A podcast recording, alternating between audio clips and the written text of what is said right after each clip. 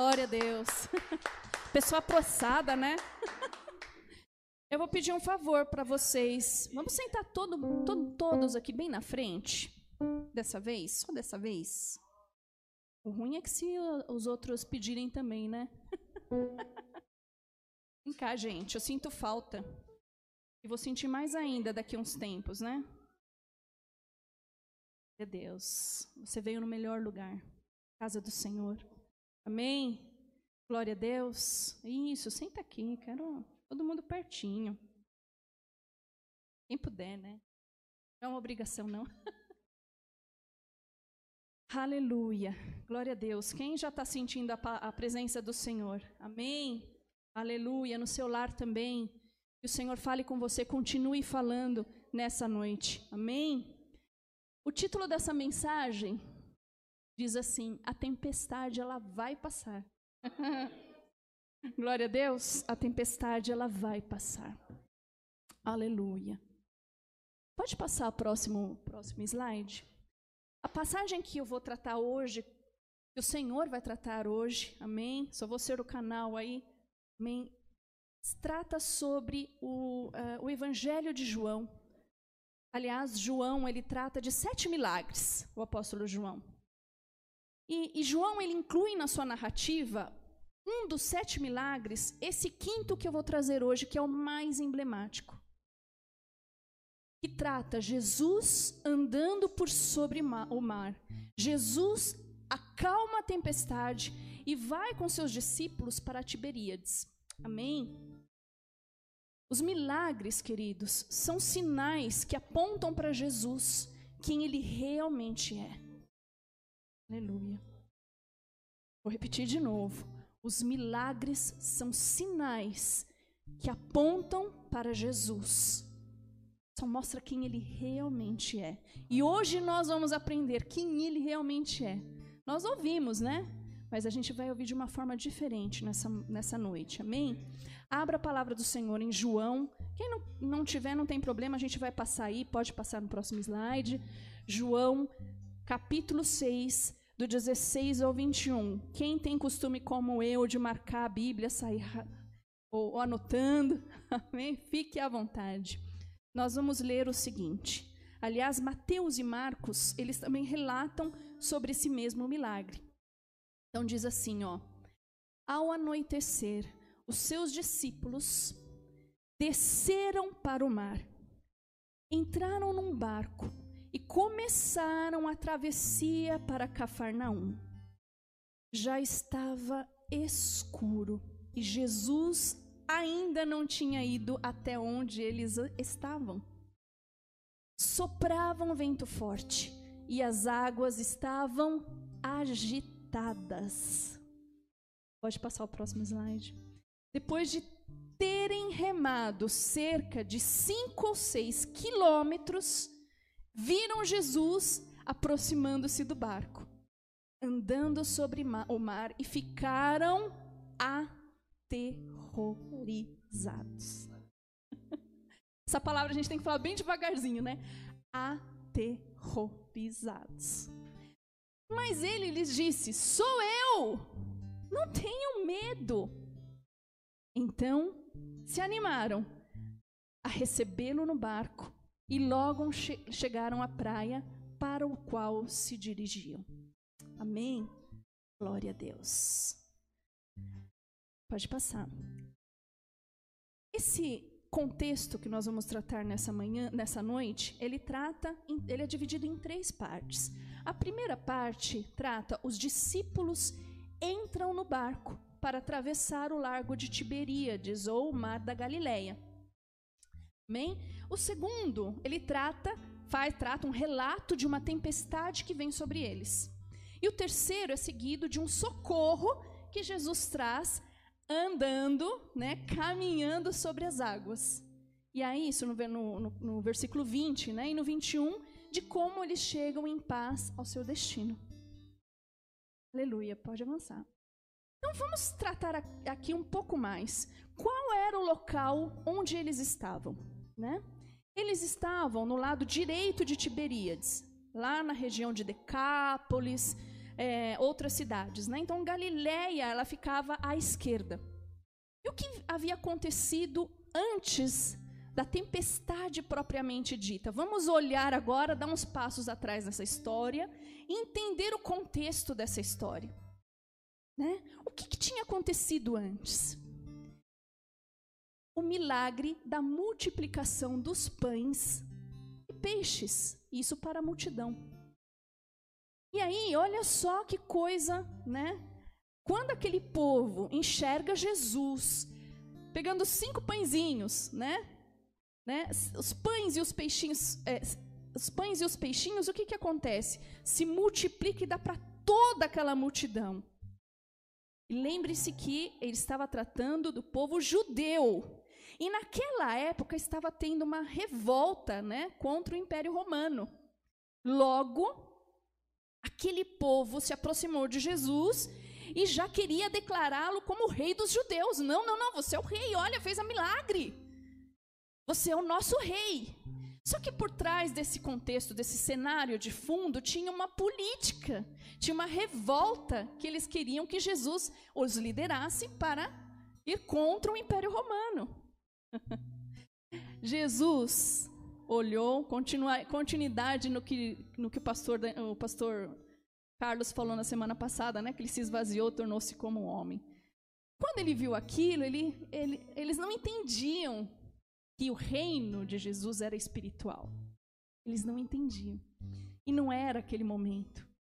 O que, Jesus faz? Pode avançar o próximo. Olha só, ele ordena aos discípulos: vai à frente. Né? Ele marca um local de encontro com esses discípulos que era Betsaida, lá, lá no rumo a Cafarnaum. Né? Jesus, ele despede a multidão né, e sobe para o monte para orar ele sobe para orar. Só que já era final do dia. Né? Os discípulos olham para o porto, né? e, e, e aí eles estão lá da, naquele já dentro do mar. E quando eles chegam, né, Jesus pode ir, eu vou encontrar com vocês. Pensem na cena, né? E eu vou descrever já já como era o mar da Galileia para vocês terem uma noção. Os discípulos, eles conseguem ver o porto. Eles imaginam que Jesus já está lá, né? porque eles já estavam no barco, mas eles não veem Jesus. Jesus não estava no porto. Mas Jesus, ele estava no monte orando e acompanhando e vendo tudo o que estava acontecendo. tudo o que estava acontecendo. A tempestade ela vem de repente. O vento do norte empurra o barco lá para o meio do lago, né? Porque o mar da Galileia, da Galileia na realidade era um lago. E ele, o vento empurra eles para o lago, a parte mais profunda do lago. Queridos, pode passar. Os, como que é o mar da Galileia? O mar da Galileia, na realidade, é um lago de água doce. Meu pai teve o privilégio de ir lá, né? E você tem que ele usou até um eu, não, eu acho que era um submarino para se aprofundar, porque tão, tão profundo que é. Né? E aí ele é uma, um lago de água doce, que ele recebe a água do rio, de, do rio Jordão. Tem mais ou menos 20 quilômetros de extensão, 12 quilômetros de largura, presta atenção na profundidade. Vai de 20 a 230 metros de profundidade. Misericórdia, né? Quem sabe nadar aí? né? E, e, eles, o Bar da Galileia, ele ficava numa, em, eh, em, volta dele uma região de montanhas. Ainda existe lá uma região de montanhas. É como se fosse uma grande panela, queridos. Né? E até hoje as tempestades são constantes naquele local. Eu estive é, lá na metade do mundo, no Equador, e aí a gente falou, ah, vamos sair, né? Vamos, pessoal, vamos sair, vamos conhecer, porque lá é cercado de vulcões, de, né? de um monte de coisa assim, né? E aí a gente foi lá num barquinho. E quando eu estava lendo essa passagem, eu me lembrei disso. A gente entrou num barquinho. Ah, vamos aqui, lago maravilhoso, né? E aí o, o, o, o cara lá que conta a história falou assim: então, agora vocês estão aqui de frente, não é uma montanha, é um vulcão. O vulcão ali está é, ativo, ele não está acordado. Se vocês perceberem, porque ele desliga o motorzinho do barco, a gente já estava lá no meio, né? Ele falou assim: olha para a água. Aí ele falou assim: embaixo de vocês, o vulcão, ele está ativo. Vocês estão vendo essas bolhas aqui? É como se fosse uma grande panela de pressão. Ah, querido. E olha, é muito profundo. Se você cair, é, o risco é alto de você não conseguir subir.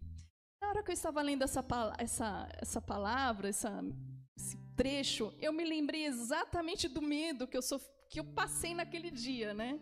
E, gente, se o barco não funcionar, o motor já era.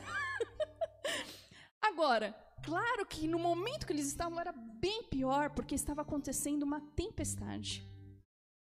Né? Então pode avançar, olha só, pode avançar um pouquinho. O que está acontecendo, né? Quando eles entram no mar e na região mais profunda, eis que surge uma tempestade. E quem já pegou corrente forte no mar ou em rio, sabe que é muito difícil se você tentar nadar contra, não vai. E a gente está falando de pescadores experientes, queridos. Eles estavam, pela contagem, cerca de seis horas de angústia, tentando remar contra o vento. Seis horas. Porque é meia-noite, né? É meia-noite. E existia um risco real de afogamento. Queridos, pode passar. Eis que aparece um vulto no meio da água. caminhando em direção a eles, à meia-noite, o vento soprando, remando, seis horas de angústia, já estavam fracos. O que, que acontece? Pode passar. Eles se apavoram. Quem não, né? Quem não? Pensa no medo. Pode passar. Pensa no medo. Pensa. Jesus Cristo, eu acho que eu ia falar, não poderia ter acontecido coisa pior, né? Mas é fato, queridos. Por que, que Jesus, né? É, ele chega depois de seis horas. Pense que Jesus ele estava no alto da montanha, olhando e vendo. Quando ele começa a ver os discípulos lá tentando e não conseguiam, ele vai descendo a montanha. Ele estava em forma de homem. Ele vai descendo a montanha, a distância era longa. E ele vem caminhando. Né? Por isso que demorou, né? Ele vem caminhando. Vai chegando até pela beira do mar e aí decide entrar, continuar lá água dentro. Tem os críticos que dizem assim que os discípulos confundiram a imagem de Jesus lá na linha d'água, ou Jesus, né, é, conhece o caminho das pedras, dos corais, então ele foi pelos corais. Oi, Jesus não era pescador, né? No meio da tempestade, os pescadores que conheciam o caminho das pedras, é daí que vem o ditado, né? Se fosse assim, eles teriam ido no caminho certo, mas não era isso. Queridos, a reação dos discípulos era de pavor. era aparição ou demônio, né? Era uma aparição lá que está acontecendo. Olha a mente da pessoa onde vai, né? O que, que a mente fabrica. E lá no verso 20 e 21, a gente é, vê que Jesus usa calma, pode passar.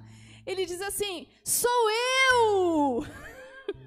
Você não acha que é até um piripaque, né? Sou eu, não tenham medo. Naquele momento, a adrenalina para baixo. Eles se sentem aliviados. E de bom coração, eles, detalhe, eles recebem Jesus no barco. Aí no versículo, eles recebem Jesus no barco. E a tempestade naquele momento se acalma. E eles chegam ao porto. Pode avançar. Glória a Deus. Pode dar um glória a Deus? glória a Deus. Agora, eu te faço uma pergunta: qual é a razão pela qual o Senhor Jesus fez esse prodígio? Qual é a razão? Pode avançar. Aí, tá aí, pode voltar um pouquinho. Isso aí. Existem três motivos. O momento certo. Olha lá. A hora de se apresentar e crer Vamos tirar esses três ensinamentos. Olha só, o momento certo. Jesus intervém no momento oportuno. Pensem que é no relógio de Deus. Ele poderia ter vindo antes, a gente vai aprender por que, que ele veio no momento oportuno. Os discípulos, eles procuraram por ele o tempo todo, mas ainda não era a não era a hora. Queridos, não era a hora. Ele esperou. Ele esperou. Quando os discípulos estavam completamente aterrorizados, completamente desesperados, Jesus manifesta o seu cuidado. Jesus manifesta o seu amor e eles reconhecem total dependência. o fato, queridos, trazendo para a nossa realidade, é que sempre nós queremos a resposta aqui e agora. Ele está vendo suas dores, ele está enxergando suas dores, o seu sofrimento. Mas a espera, a expectativa nos ajudam a compreender a necessidade de orar e ser totalmente dependente de Deus. Jesus, ele espera o momento certo para atuar. Olha que lindo, né? A estratégia de Jesus. O propósito dele está relacionado ao quê? Ao seu desenvolvimento, à sua vida, o seu caráter cristão. E aí, quando isso começa a acontecer, é hora de se apresentar. Chega o momento de se apresentar. Por quê? Por quê? Atingiu o alvo. Chegou o momento de mostrar quem ele era, o Deus de Israel. Isso é um milagre extraordinário, queridos. Revelado somente aos discípulos. Olha que interessante, ele fez vários milagres, mas ele teve um, um, um milagre mais emblemático apresentado, manifestado somente aos discípulos. Mas por quê? Por que isso? Para que eles entendessem que ao andar sobre as águas, ele era o Deus dos judeus. Porque os discípulos eram judeus. E os judeus só acreditariam a manifestação vindo de Deus. Naquele momento, no quinto milagre mais emblemático, os judeus reconheceram quem era o mestre. Quem era o mestre dos mestres? Quem era o senhor dos senhores? Queridos, como? Como é que ele se manifesta? Será que ele só manifestou naquele momento? Vamos voltar lá no Antigo Testamento. Quem é que abriu o Mar Vermelho? Quem é que abriu o Rio Jordão? Quem é que acalmou a tempestade lá no livro de Jonas? Hã? Ele estava o tempo todo. Em Salmo 107, 28 e 29, diz: Os marinheiros diziam que em sua angústia nas tempestades, Deus vem, acalma o mar e a tempestade. Nós vemos isso no Antigo Testamento. Ele estava o tempo todo. No livro de Jó, capítulo 9, versículo 8, Jó pergunta o seguinte: Quem é esse que anda sobre os altos do mar? Ah, quem é? É Deus, queridos. É Deus. Jesus, ele, diz, ele está dizendo claramente: quem vocês acham que eu sou?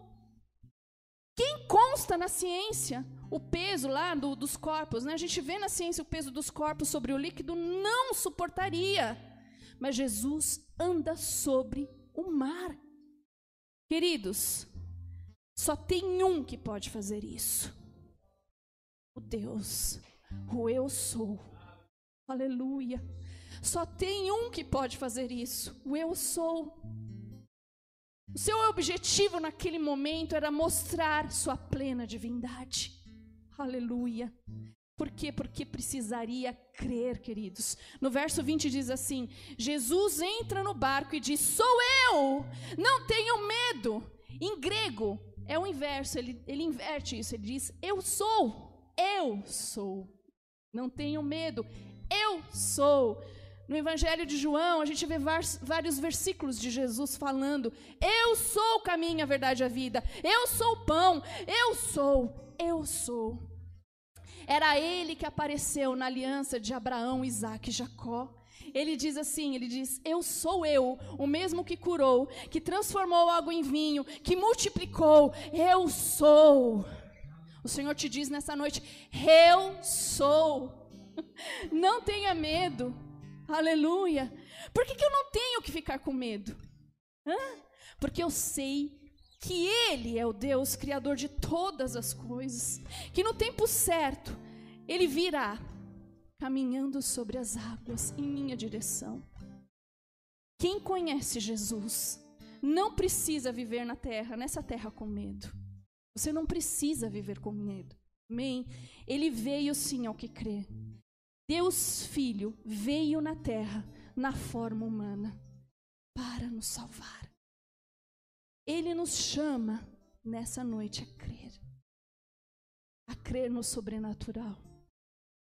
Ele é o Deus do sobrenatural, a adorar, a render aos pés dele. Amém. Pode passar. Quero te fazer uma pergunta nessa noite. Quem é Jesus para você? Como é que você olha para ele? Como é que você olha para ele? Não há ninguém semelhante a ele. Existe uma diferença, queridos, entre conhecer Jesus, né, que vem em sua direção, e existe outra diferença enorme em deixá-lo entrar no seu barco. Pode passar. Essa é a diferença. Entrar, deixar Jesus entrar no seu barco é ter um relacionamento real com ele. Eu te faço hoje um pedido. Traga Jesus para o seu barco. Traga Jesus para o seu barco. Você acha que a sua tempestade pode avançar? Está avançando demais? Ela está durando demais? Está passando? Está difícil? Ouça a voz dizer: Sou eu. Não tenham medo. Até lá, queridos, que a gente acha que é no nosso tempo, o que, que ele está fazendo? Hã?